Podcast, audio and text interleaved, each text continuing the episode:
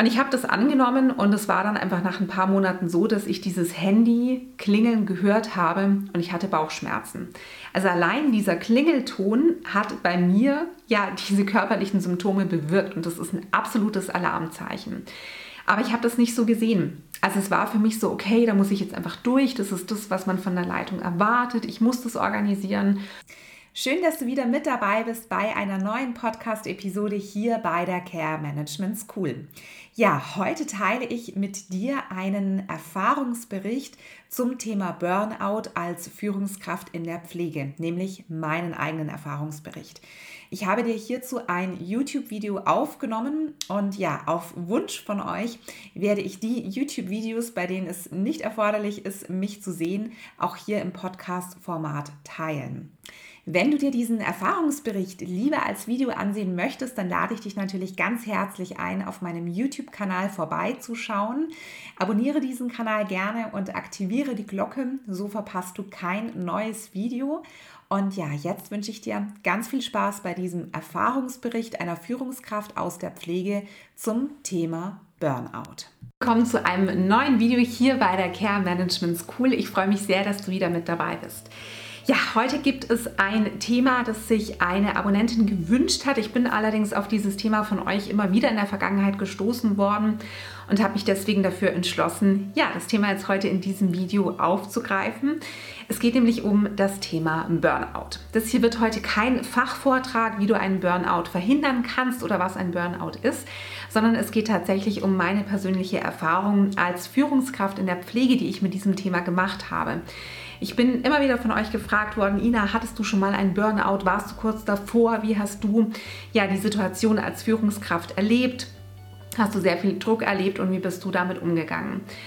Und ja, ich habe mich gar nicht so sehr heute auf dieses Video vorbereitet, denn ich wollte ja möglichst ähm, spontan meine Gedanken zu diesem Thema mit euch teilen, mal so einen kleinen Ausflug in die Vergangenheit machen, wie es mir denn eigentlich damit gegangen ist, ob ich schon einen Burnout hatte, wie ich es verhindert habe, ob ich überhaupt einen Einfluss darauf hatte, ja oder nein. Und ja, wir starten direkt mit meiner Zeit als Teamleitung.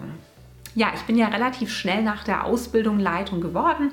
Das hat sich einfach so ergeben, weil diese Stelle unbesetzt war, beziehungsweise ja, einfach gute, keine gute Alternative vorhanden war und dann wurde sie mir angeboten und ich war natürlich Feuer und Flamme. Ich habe sie zunächst abgelehnt, das hatte ich in einem Video schon mal erzählt. Ich glaube, mein Start als Führungskraft hieß dieses Video, wenn es dich interessiert. Aber ich habe mich dann bewusst dafür entschieden. Ich habe gesagt, ich möchte die Verantwortung übernehmen. Ich möchte ja die nötige Struktur in das Team bringen. Also diese Führungslosigkeit war ganz, ganz schlimm für das Team und hat eigentlich dazu geführt, dass wir qualitativ nicht so wirklich ja, den, die Füße auf den Boden bekommen haben. So kann man vielleicht sagen. Und war dann unglaublich engagiert. Also es gab keine Überstunde, die mir zu viel war. Ich habe, man darf es eigentlich gar nicht laut sagen, aber wenn mich meine Vorgesetzte angerufen hat und gesagt hat, Ina, kannst du noch einen 12-Stunden-Dienst dranhängen, also sprich einen 24-Stunden-Dienst machen, immer Ja gesagt. Ich habe das nie abgelehnt, weil ich einfach das Gefühl hatte, ich ja, werde gebraucht, ich äh, muss mit anpacken und ich wollte da natürlich auch Vorbild für meine Mitarbeiter sein, ihnen zeigen, dass Engagement wichtig ist, dass wir das gemeinsam wuppen, dass ich da bin. Das ist auch ein sehr, sehr wichtiger Aspekt, überhaupt keine Frage, überhaupt auch ein ja, Thema, das ähm, eine ganz, ganz große Bedeutung hat. Diese Vorbildfunktion wird unter anderem auch im Online-Kurs der Care Management School behandelt. Aber ich bin da natürlich in ein Fahrwasser geraten, das einfach am Ende des Tages nicht mehr gesund war, kann man sagen. Ich war einer der wenigen ähm, ja, Leitungen, die ein Diensthandy hatte. Das hatte den Grund, weil wir mit diesem Handy ähm, bei der Versorgung vor Ort, also das war in der außerklinischen Intensivpflege, keinen Empfang hatten mit diesem Handy und dann meinte meine Vorgesetzte, du, dann nimmst doch du mit nach Hause und regel dass du immer, du weißt dann, wer im Dienst ist, du kannst dann die Leute vor Ort kontaktieren. Und ich habe das angenommen und es war dann einfach nach ein paar Monaten so, dass ich dieses Handy klingeln gehört habe und ich hatte Bauchschmerzen. Also allein dieser Klingelton hat bei mir ja diese körperlichen Symptome bewirkt und das ist ein absolutes Alarmzeichen. Aber ich habe das nicht so gesehen. Also es war für mich so, okay, da muss ich jetzt einfach durch. Das ist das, was man von der Leitung erwartet. Ich muss das organisieren und ähm, habe mich da eigentlich nicht so wirklich von abbringen lassen, auch wenn da das ein oder andere auch passiert ist, was ähm, nicht besonders gerecht war. Also ich erinnere mich an eine Situation, die das vielleicht ganz gut verdeutlicht. Ich hatte mir ein wunschfrei Wochenende eingetragen. Ich war damals zu dieser Zeit noch sehr, sehr aktiv im Fasching. Ich hatte mich ja ähm, eingekauft in einen Faschingswagen. Also da zahlt man halt eine bestimmte Gebühr für Essen, für Getränke, für das Kostüm. Muss natürlich jeder das gleiche Kostüm haben. Und dann möchte man natürlich auch am großen Faschingswochenende oder an diesen Faschingstagen bis zum Aschermittwoch mit dabei sein. Und dann ja, ist jemand krank geworden in einem anderen Team und man hat einfach, ohne das mit mir zu besprechen, meine Mitarbeiter vom Wochenenddienst abgezogen. Das heißt, ich stand da und musste vier Dienste besetzen, vier Zwölf-Stunden-Dienste, also theoretisch durch zwei Personen ähm, ja, möglich. Und ich habe keine Hilfe bekommen. Also ich stand dann da am Abend, ich erinnere mich noch da, um, äh, ja, ich glaube 90 Faschingswegen um mich herum. Das war dieser Nachtumzug bei uns in der Gegend und musste dann diese Dienste organisieren und hat gefühlt einen Knüppel nach dem anderen zwischen die Beine geworfen bekommen im Sinne von, ach nee, der hat so viele Überstunden, äh, Ina, mach mal so und so. Und immer wenn ich eine Lösung hatte, wurde das wieder zerschlagen. Aber auch selbst da, obwohl mich das so belastet hat, also ich fand diese Situation so schlimm und mir ging es ja gar nicht um mein eigenes Vergnügen, weil ich hatte viel zurückgesteckt in dieser Zeit, selbst da habe ich noch nicht gemerkt, dass vielleicht einfach eine Grenze überschritten worden ist. Und ich möchte da an dieser Stelle auch gar nicht jetzt irgendwie die Schuld dem Arbeitgeber geben oder meiner damaligen Vorgesetzten. Ähm, natürlich hat die sich in vielen Situationen im Nachhinein aus, aus meiner persönlichen Wahrnehmung heraus nicht richtig verhalten, aber ich habe das auch mit mir machen lassen. Das ist, glaube ich, schon ein ganz, ganz ja, wichtiger erster Punkt, den ich dir einfach an dieser Stelle mit auf den Weg geben möchte. Wir müssen immer wieder uns überlegen, welche Verantwortung tragen wir denn? Ja, wir haben Verantwortung für das Team, wir haben eine hohe Verantwortung für die Qualität als Leitung, aber wir haben auch eine Verantwortung für uns selbst. Und wenn wir bis zum ja, Zusammenbruch arbeiten und dann drei Monate ausscheiden, weil wir ja im, im Burnout sind oder einfach ähm, aus körperlichen Gründen das nicht mehr machen können, ähm, nicht, dass Burnout keine körperlichen Symptome haben kann, aber weil wir dann vielleicht nochmal was anderes dazu bekommen ähm, dann nützt das niemandem etwas. Also die Verantwortung für dich selbst, die darfst du auf gar keinen Fall ablegen, wenn du Leitungskraft bist. Ja, es war dann aber damals so, dass ich schon für mich gespürt habe, dass ich gerne wechseln möchte. Gar nicht primär tatsächlich aus diesen Gründen, hört sich für mich jetzt im Nachhinein total absurd an, sondern weil ich gemerkt habe, dass ich da einfach ja, karrieretechnisch nicht vorankomme. Hört sich jetzt irgendwie blöd an Karriere, aber ich, ja, ich wollte einfach weiterkommen. Es war klar, eine höhere Stelle gibt es in diesem Unternehmen nicht. Die PDL-Stellen waren besetzt und dafür hätte ich erstmal die Weiterbildung machen müssen. Dann eben mit der Frage, gibt es überhaupt eine Stelle, ja oder nein? Und ich habe mich ehrlich gesagt auch noch gar nicht bereit gefühlt als PDL. Also ich wollte so eine Zwischenstufe von der Teamleitung im außerklinischen Bereich zur Pflegedienstleitung und ähm, ja, bin dann auf ein Stellenangebot gestoßen und habe auch ziemlich schnell die ja, Zusage bekommen. Also im Endeffekt war beim Vorstellungsgespräch schon klar, dass das passt, dass auch meine Konditionen, die ich mir gewünscht habe, erfüllt werden konnten. Und das war eine Stelle zur Wohnbereichsleitung in der stationären Altenpflege. Und das war dann im Endeffekt der Punkt, der dazu geführt hat, dass ich gegangen bin. Ich bin jemand, und ich glaube, dass es vielen Führungskräften so geht, gerade aus dem Sozial- und Gesundheitswesen, wir alle sind ja sehr sozial, die eine sehr lange Zeit eine unglaublich hohe Loyalität für den Vorgesetzten oder die Vorgesetzte verspüren, die vielleicht dem Arbeitgeber gegenüber sehr loyal sind. Und das ist auch unglaublich wichtig. Also Loyalität ist etwas, was wirklich auch zu meinen Werten gehört. Aber wir sollten uns eben immer kritisch hinterfragen, ist das jetzt Loyalität, die zu meiner, die zu meinen Lasten geht? Ist es vielleicht sogar eine falsche Loyalität, weil wir Dinge, die wir nicht gut finden, nicht ansprechen? Also ich glaube im Nachhinein, dass ich mich damals einfach auch manchmal nicht getraut habe, mal Nein zu sagen, weil ich so eine junge Leitung war. Ja, also das war so die erste Zeit oder die ja, erste Anreihung von Situationen, wo ich, glaube ich, im Nachhinein kurz vorm Burnout war und das mit Anfang 20. Das ja, muss man sich, denke ich, schon mal auf der Zunge zergehen lassen. Dann gab es eine Situation, die ähm, schon auch knackig war. Mm, das war meine Zeit als Wohnbereichsleitung, also direkt die Stelle danach.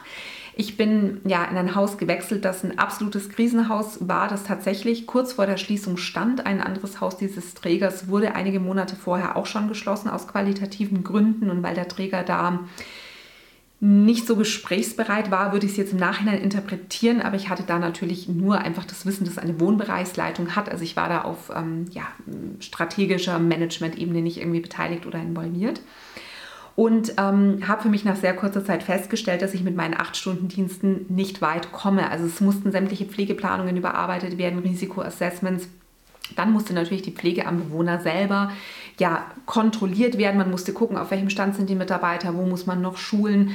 Und ich habe das alles nicht in acht Stunden geschafft und habe nach sehr, sehr kurzer Zeit gesagt, okay, stopp, ich werde jetzt jeden Tag so und so viele Stunden investieren. Das hieß, ich habe von ich glaube, halb sieben war es, genau, da hat der Frühdienst begonnen, bis ich meine 17.30 Uhr habe ich jeden Tag gearbeitet. Also das war meine Zeit, wo ich gesagt habe, okay, danach gehe ich definitiv weil sonst ja breche ich auch irgendwann zusammen. Also da kam dann schon so eine kleine Erkenntnis, aber ich wusste für mich, diese Zeit wird fest für die Arbeit investiert. Wenn ich mal früher fertig bin oder keine Energie mehr habe, gehe ich früher. Aber das habe ich für mich so gemacht. Und es hat auch sehr, sehr gut funktioniert. Allerdings kam dann die Situation, dass ich zusätzlich noch zwei Weiterbildungen begonnen habe. Ja, zwei Weiterbildungen, die zur Stationsleitung und PDL und die zur Einrichtungsleitung. Ähm, es gab ja damals in Bayern das Gesetz oder gibt es immer noch, dass die Einrichtungsleiter-Weiterbildung auslaufen soll. Bis jetzt ist das noch nicht passiert. Damals war aber Stand, das wird wahrscheinlich der letzte Kurs sein. Und ihr habt jetzt die Möglichkeit, das parallel mitzumachen, sodass ihr euch wirklich noch diesen einfachen Zugang zu einer Einrichtungsleiterstelle sichert. Das habe ich dann gemacht, habe da auch ganz, ganz viel Unterstützung von meiner Einrichtungsleitung erfahren. Aber trotzdem hatte ich natürlich die Doppelbelastung. Ich muss sagen, dass mir mein Haus da sehr den Rücken freigehalten hat. Also selbst wenn ich in der Schule in der Weiterbildung war und das war tatsächlich jede zweite Woche, also das war dann ziemlich viel durch beide Weiterbildungen, ähm, ist es selten vorgekommen, dass man mich in der Schule angerufen hat. Also Sachen wie du musst heute noch zum Spätdienst kommen, was ich bei anderen Kolleginnen und Kollegen gesehen habe in der Weiterbildung. Das hat es bei mir nicht gegeben, aber natürlich gab es ab und an Fragen, die nur ich klären konnte oder dann kam von den Mitarbeitern wieder eine SMS, du pass auf Ina so und so und dann ist man doch noch in die Einrichtung gefahren. Kam aber tatsächlich wirklich selten vor. Aber um mir das Ganze auch zu finanzieren, denn ich bin nur freigestellt worden.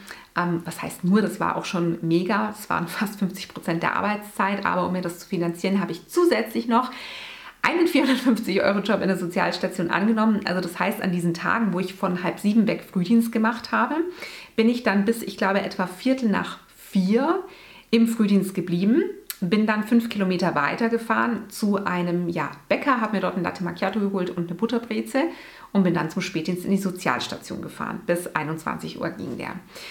Und ich erinnere mich an eine Situation, das war im September, da habe ich auch noch Theater gespielt. Also ich habe alles gemacht, was ging, trotzdem weiterhin. Da hatten wir schon dreimal in der Woche Probe, also es war ein paar Wochen vor Premiere da hatte dann irgendwie ein Kollege gemeint, äh, du Ina, also den Text, den hättest du jetzt mal auch noch auswendig lernen können. Da war ich immer so ein bisschen tendenziell spät dran. Ich habe es nicht gern gemacht, aber ich bin dann wirklich da gestanden und habe gesagt, ganz ehrlich, ich habe in diesem September einen einzigen freien Tag. Also ich habe wirklich 29 Tage gearbeitet. Und ich weiß, dass das viele Freiberufler, Leasingkräfte ähm, ganz, ganz oft und dauerhaft machen. Aber 29 Tage, das war für mich wirklich eine Hausnummer. Und zusätzlich haben schon Prüfungen begonnen. Und da habe ich für mich wirklich auch festgestellt, okay, das kann auf Dauer nicht gesund sein. Und habe dann ja zum Glück auch einen ja, Weg gefunden, sozusagen, wie ich so ein bisschen einspare und wie ich diesen 450 Euro Job wieder reduzieren kann. Und es war auch wirklich eine Zeit, in der ich ähm, ja, nach Hause gekommen bin von der Arbeit, habe mir eine Flasche Rotwein aufgemacht habe mir ähm, ja, vorab schon mein Essen bestellt von meinem Lieblingsinder bei uns im äh, ja, Dorf. Der macht ein perfektes Chicken Curry, bis heute noch eins meiner Lieblingsessen. Habe das gegessen, bin auf dem Sofa eingeschlafen, bin nachts irgendwann ins Bett gegangen und bin zum Frühdienst wieder aufgestanden. Es war für mich nicht schlimm, denn es war eine begrenzte Zeit und ich wusste, dass das eine begrenzte Zeit ist. Also ich habe immer so mein Ziel, meine Vision gehabt und ich glaube, das ist ein weiterer wichtiger Punkt, wenn du mal viel arbeitest und viel investieren musst und du weißt, wofür du das machst und es ist absehbar, dann ist es eher tragbar, wie wenn man kontinuierlich diesen Druck hat, ohne zu wissen, warum habe ich den eigentlich und wird das vielleicht irgendwann besser werden. Was will ich damit sagen? Es war eine super intensive Zeit. Ich habe ähm, viel gearbeitet, also viele Tage, viele Stunden am Stück, aber am Ende des Tages war es für mich keine große Belastung. Ja, ich habe viele soziale Kontakte zurückgefahren. Ich erinnere mich auch noch an ein Gespräch mit zwei Freundinnen, die gesagt haben, warum meldest du dich gerade so wenig, was ist los? Aber für mich war klar, hey, ich ziehe das durch und dann habe ich diese ja, Pflegedienstleiter-Weiterbildung, dann könnte ich theoretisch sogar Einrichtungsleitung werden. Und das war für mich eine Situation, die wie gesagt intensiv war, aber wo ich in keinster Weise für mich das Gefühl hatte, ich bin jetzt kurz vorm Burnout und auch im Nachhinein, ja, sehe ich das nicht so. Auch wenn ich da immer meinen Rotwein getrunken habe. Ein Gläschen zur Entspannung. Ja, heißen wir das jetzt gut oder nicht? Wir lassen es einfach mal so stehen. Ja, dann machen wir jetzt aber weiter mit der ja, mit dem, mit dem dritten Punkt, also über diese drei Punkte habe ich mir schon vorab grob Gedanken gemacht. die dritte Situation, die ich hatte, der dritte Punkt, den ich hatte. Und das war meine Zeit als Einrichtungsleitung. Die war auch sehr, sehr bewegt. Es war eine Einrichtung, die viele Problemstellungen hatte, beispielsweise baulicher Natur, also wo ich wirklich nichts dafür konnte, was ich aber einfach mittragen musste, was auch die anderen Mitarbeiter mittragen mussten, was teilweise die Bewohner mittragen mussten. Und ähm, ich ja, erinnere mich auf der einen Seite sehr, sehr gerne zurück an die Pre-Opening-Phase, also die Phase, wo alles vorbereitet wird. Ich habe den Wohnbereichen selber Namen geben dürfen. Das, die habe ich mir schon Jahre vorher überlegt. Also der Vorlauf von, ich bewerbe mich dort, ich habe die Stelle bekommen, bis zur letztendlichen Eröffnung, der war relativ lang. Ähm, und dann ging es los und wir haben gemeinsam geputzt, wir haben Dinge gestaltet, wir haben die Konzepte entwickelt, wir haben die Mitarbeiter nochmal geschult. Also es ist so viel passiert und es war eine so wunderschöne Zeit, auch mit diesen Mitarbeitern. Aber das stetige Gefühl, habe ich irgendwas vergessen, habe ich irgendwas vergessen, habe ich irgendwas vergessen. Das war da und das ist nicht gegangen. Das ist auch erstmal nicht nach der Eröffnung der Einrichtung gegangen. Und dieser Druck zu wissen, ich bin da sozusagen die hört sich ein bisschen an wie im Militär, aber die ranghöchste Person vor Ort. Es gibt sonst niemanden. Die Geschäftsführung war zu dem Zeitpunkt sehr, sehr weit weg. Also es gab auch keine Regionalleitung, die zwischengeschalten war und die Geschäftsführung war praktisch nicht präsent vor Ort. Das hat einen gewissen Druck gemacht. Man muss natürlich auch dazu sagen, ich war 25, als, als ich Einrichtungsleitung geworden bin und es war meine erste Einrichtungsleiterstelle. Erste Einrichtungsleiterstelle, Hauseröffnung. Ich weiß nicht, ob ich es weiterempfehlen würde, aber das ist eine Hürde, wo ich mich selber im Nachhinein kritisch fragen muss, hätte man die nehmen müssen oder nicht. Hat sich aus vielen verschiedenen Gründen heraus so ergeben. Aber wenn du dich an dieser Stelle fragst, würde ich das weiterempfehlen, ja oder nein, würde ich sagen mit Vorbehalt. Ja, kommen wir aber nun zurück zum Thema. Dieses ständige, oh Gott, habe ich alles geschafft? Habe ich alles gemacht? Habe ich noch irgendwas vergessen?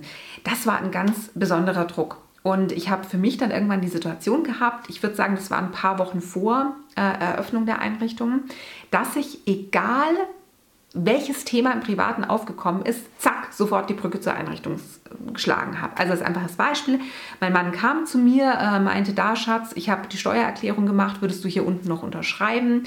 Dann unterschreibe ich, nehme dieses Blatt Papier mit meinen Händen denke mir, oh mein Gott, wir müssen noch die Bürobestellung machen. Haben wir genug Papier bestellt?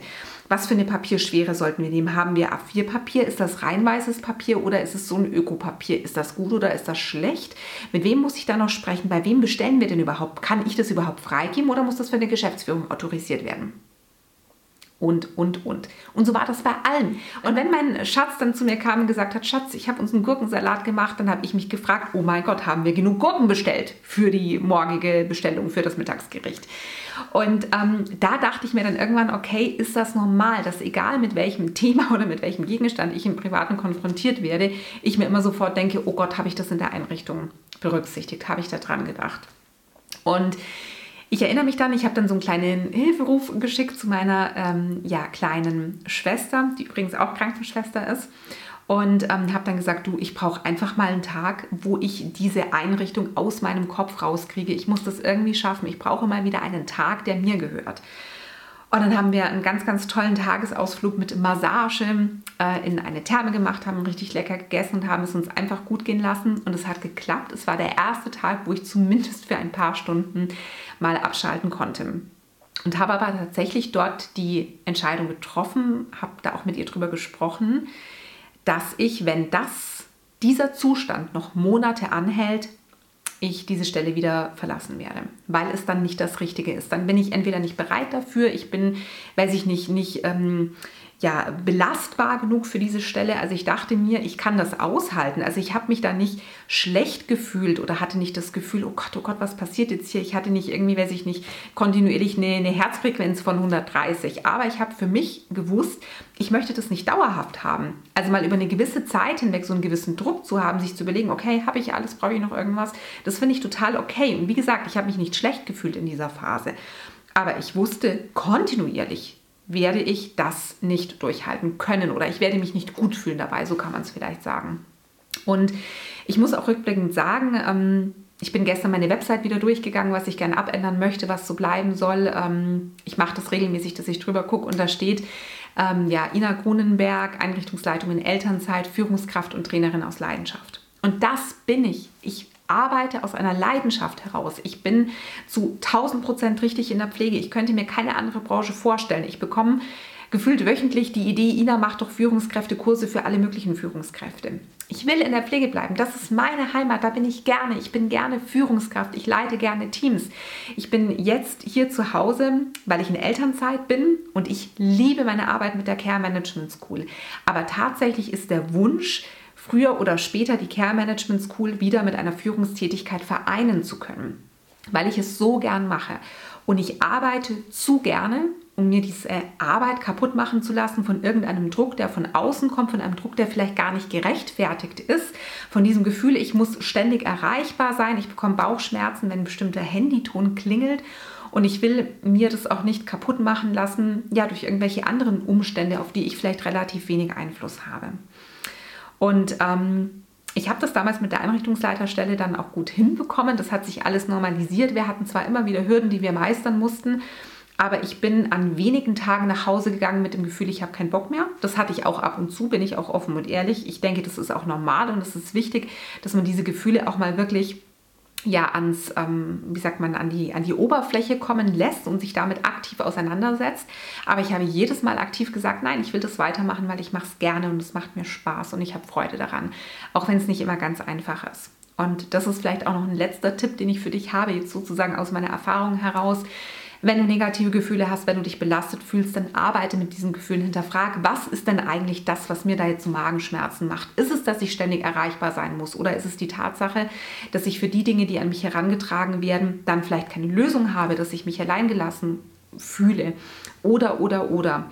Und wenn du damit arbeitest und wenn du dir sicher bist, dass du das willst, was du tust, dass dir das wirklich Freude und Spaß bereitet, dann ist das schon mal eine ganz, ganz wichtige Grundlage aus meiner Sicht, sich davor zu schützen, dass es zu viel wird und dass man in einen Strudel gerät, aus dem man nicht mehr rauskommt.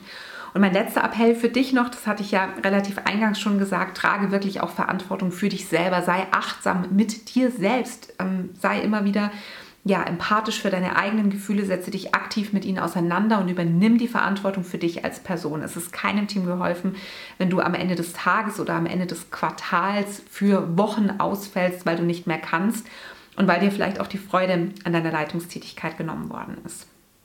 Ja, das war jetzt mein Erfahrungsbericht. Ich hoffe, dass es jetzt nicht zu durcheinander war. Wie gesagt, ich habe mir diese drei Eckpunkte zwar schon vorab überlegt, dass ich vielleicht darüber sprechen möchte, aber rein inhaltlich war das jetzt alles sehr, sehr spontan, einfach so ja, aus dem Bauch, vielleicht sogar aus dem Herzen heraus, kann man so sagen. Ja, das war nun das YouTube-Video bzw. die Audiospur zum Thema Burnout in der Pflege. Ich hoffe sehr, dass dich diese Gedanken inspiriert haben, dass sie dir vielleicht weitergeholfen haben. Wenn du noch Fragen zu diesem Thema hast, dann schreibe mir, wie gesagt, sehr gerne, zum Beispiel auf YouTube in den Kommentaren oder auch per Instagram mit Direktnachricht. Ich freue mich immer sehr über den Austausch mit dir und der Pflege-Community. Ich wünsche dir jetzt, je nachdem, wann du diese Episode angehört hast, noch einen schönen Tag, einen tollen Abend. Best Leading for a Best Team, deine Ina.